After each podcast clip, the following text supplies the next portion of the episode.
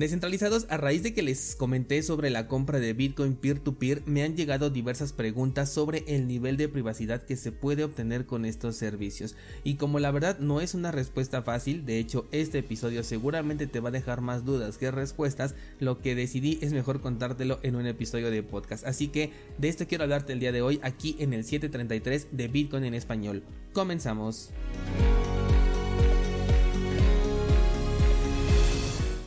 Pensar tres cositas. La primera es que ayer subí otra idea trading, una que me pareció muy curiosa cuando la encontré y que me recordó mucho a la oportunidad que nos brindaba Dogecoin en aquel entonces antes de que Elon Musk lo destruyera con el FOMO provocado. Así que te recomiendo que pases a echarle un ojo, cursosbitcoin.com diagonal ideas, también hoy voy a subir otra por la tarde para que igual no te olvides de revisarla. La segunda cosa es con el tema del nodo de Bitcoin que te he estado comentando o dando seguimiento.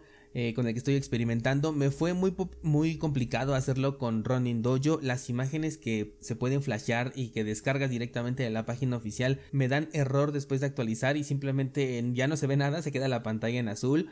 Eh, otras imágenes que probé ni siquiera son booteables una vez que ya las tienes flasheadas en la tarjeta SD, por lo que de momento pues no pude con este nodo.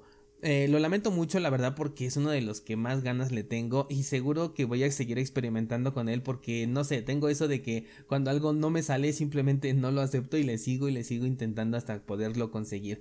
Pero para ello voy a tener que conseguir otro dispositivo Raspberry Pi que lo use especialmente para estos experimentos porque por ahora lo que me interesa es tener un nodo para utilizarlo con las transacciones que realizo. Estoy ya en este momento descargando la blockchain de Bitcoin con Raspberry Blitz. Fue una experiencia muy distinta, muy diferente pero la verdad bastante sencilla desde mi punto de vista y hasta el momento no he tenido ningún problema. Ya cuando tenga completa la sincronización y vea qué cosas puedo instalar y hacer y cómo se utilizan, bueno, pues ya les contaré más al respecto y seguramente genere contenido en video alrededor de este nodo de Bitcoin que por el momento muy buena la experiencia. Por último, el precio de Bitcoin se está poniendo bastante interesante. Tuvo una subida eh, muy curiosa el día de ayer. Llegó prácticamente al nivel de 25.234. Recuerdas que teníamos por ahí ese nivel eh, ya, ya, marcado, ¿no? Que yo te decía entre los 24.500 y los 25 más o menos es el nivel de resistencia. Y de hecho, si nos vamos al marco temporal de una semana, también nos vamos a encontrar con otra cosa a la que le estamos dando seguimiento,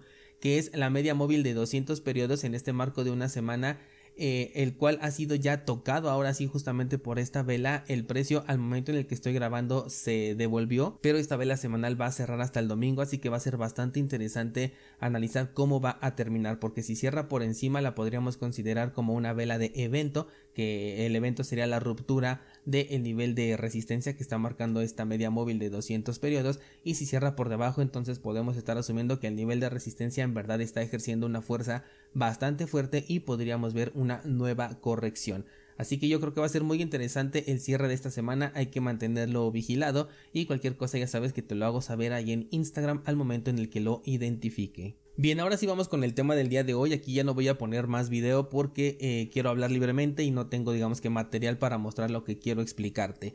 Comprar peer-to-peer significa em, que la interacción de compra-venta la vamos a hacer con una contraparte. La plataforma que nos va a conectar solo va a servir como intermediaria en caso de que se necesite realizar una aclaración porque alguna de las dos partes pues no cumplió con lo que le corresponde este intermediario regularmente va a ser centralizado pero con la abismal diferencia de que no va a gestionar los fondos de los clientes. Por ahí local bitcoins eh, sí se manejaba de forma un poco distinta porque ahí sí contaba con una wallet. De hecho por eso es una de las razones por las cuales ya no lo recomendaba. En la gran mayoría no vas a necesitar mover fondos a una cartera en especial salvo que te pidan utilizar por ejemplo Lightning Network o en casos como BISC en donde ahí sí también cuentas con una propia eh, cartera interna, pero tienes el control en todo momento de esa cartera, así que no hay ningún problema.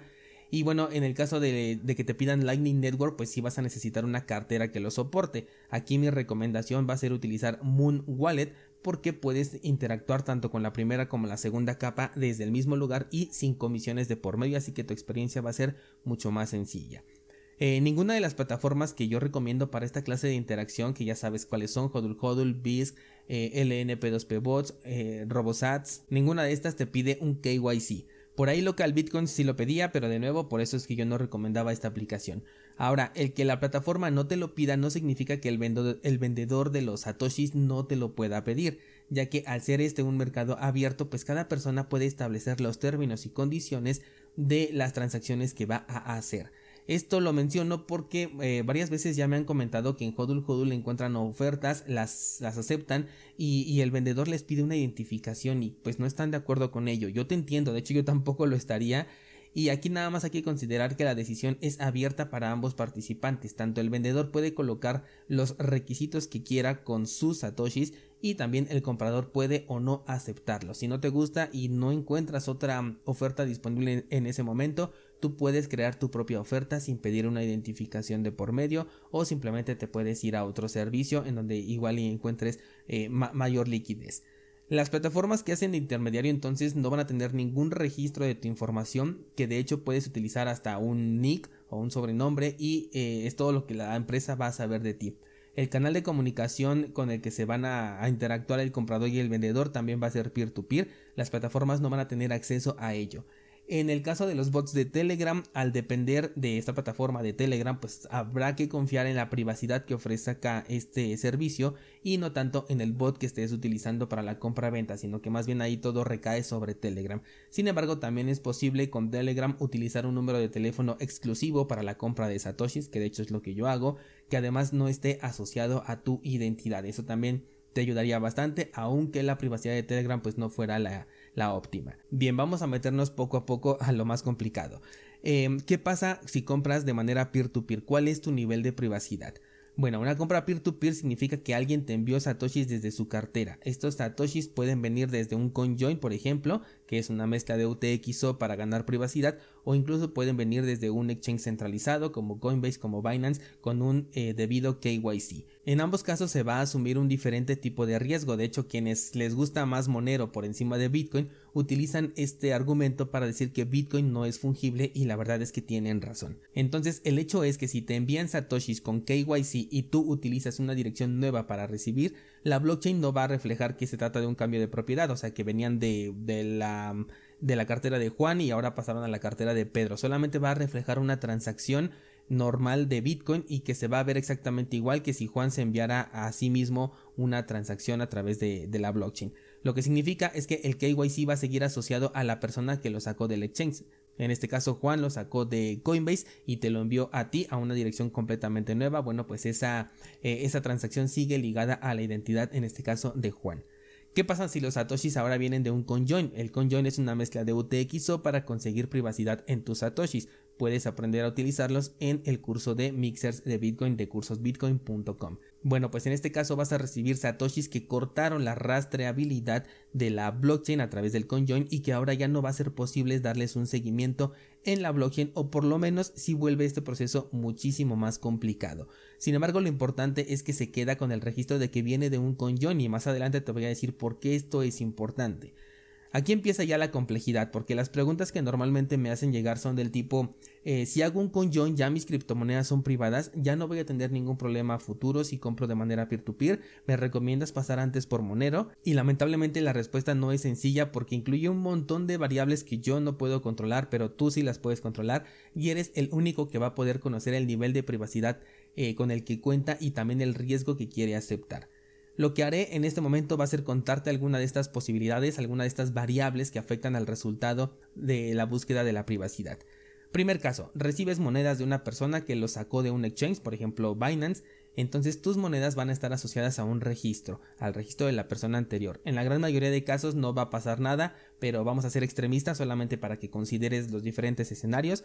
E imagínate eh, que esta persona pues en algún punto de la vida llega a ser investigada y resulta que la blockchain de Bitcoin apunta a una dirección que está en tu poder. Lo que sucedería es que tus transacciones podrían ser monitoreadas y si en algún momento tú envías esos satoshis a un servicio centralizado, los podrían bloquear porque pensarían que están asociados todavía a la persona anterior y ahora tendrías que dar una explicación y demostrar que esos satoshis pues tú los compraste.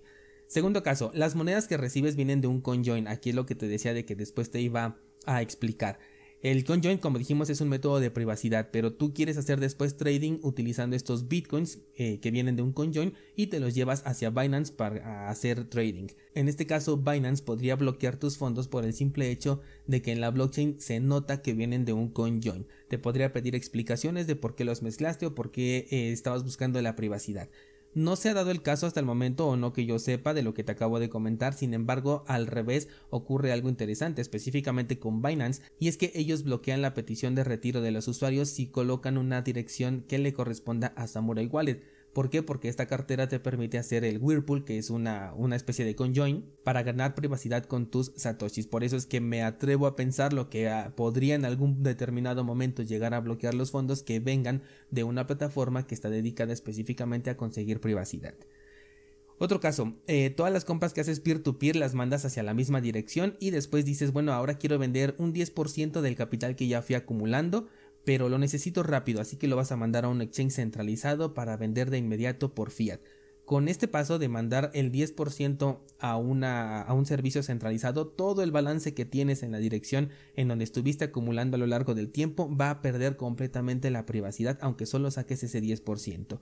Eh, ya todos esos fondos van a estar ligados a tu nombre a pesar de que todo lo hayas ido comprando de manera peer to peer y de nada habría servido porque con un solo paso pues le quitaste toda esa eh, característica de privacidad. La solución es utilizar direcciones independientes o sea no enviar todo a la misma a la misma dirección y gestionar las UTXO de manera individual.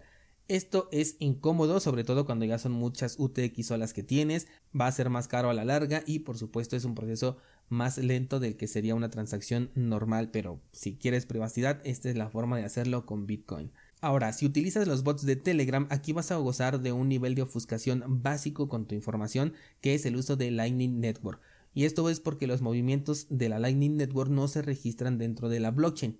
Si utilizas además Moon Wallet no vas a necesitar convertir tus satoshis mediante una transacción, por lo que vas a estar recibiendo a través de Lightning Network tu compra y lo puedes transferir a tu cartera vía red principal. Estos satoshis van a tener las características heredadas por el último dueño que los tuvo en la red principal, que puede ser de nuevo con KYC, con CoinJoin o incluso hasta podrían llegar a ser monedas recientemente minadas, aunque esto sería un caso de extrema suerte. Pasar por Monero o no. La ventaja de pasar por Monero es que vas a recibir otros satoshis completamente diferentes y nuevos, pero vamos a volver al punto inicial, no se sabe si esos satoshis tienen KYC, no se sabe si vienen de un conjoin y si tú después los vas a requerir utilizar en una plataforma centralizada, con ambos casos podrías llegar a tener algún problema. Lo que sí es real es que no están ligados a tu identidad, pero sí pueden estarlo a la identidad de alguien que no conoces que era el dueño anterior. El conjoin, por ejemplo, tiene la única finalidad de ganar privacidad. Satoshis obtenidos por un robo o un hackeo pueden terminar y normalmente lo hacen en estas plataformas de conjoin y aunque el incremento en la ofuscación de la información es enorme, un mínimo error podría hacer que se volvieran a vincular estos satoshis y tú podrías quedar ahí también embarrado. Los métodos de compra peer-to-peer -peer sirven para que los satoshis no tengan relación directa con nuestra identidad, pero nada va a garantizar que no la tengan con la identidad de otros. Incluso si pasas por Monero, cuando lo cambies, esos satoshis que recibes tienen de nuevo las mismas probabilidades de venir de un KYC, de un conjoin, de unas monedas recientemente minadas, etc. Incluso podrían llegar a ser monedas que vengan de un robo o de un hackeo. El si vas a tener o no problemas después, pues va a depender enteramente de tu interacción, de que utilices nuevas direcciones cada vez que recibas, de que no mezcles UTXO al momento de realizar transacciones, pero sobre todo que no utilices servicios centralizados. Creo que la mayoría de problemas se eliminan por completo si dejas de utilizar servicios centralizados y con eso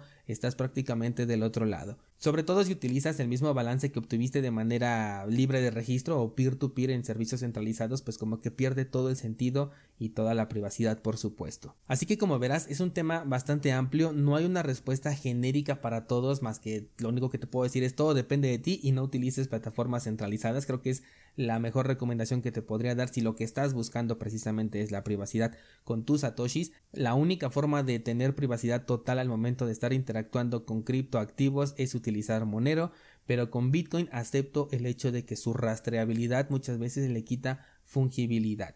Si no te quieres complicar con todo este rollo que acabo de comentar el día de hoy, piensa que el peer-to-peer -peer hace que tu identidad quede protegida, que agregarle un nivel de privacidad a tu interacción es mucho mejor que nada y que para privacidad total únicamente Monero y sin cambiarlo nuevamente por Bitcoin.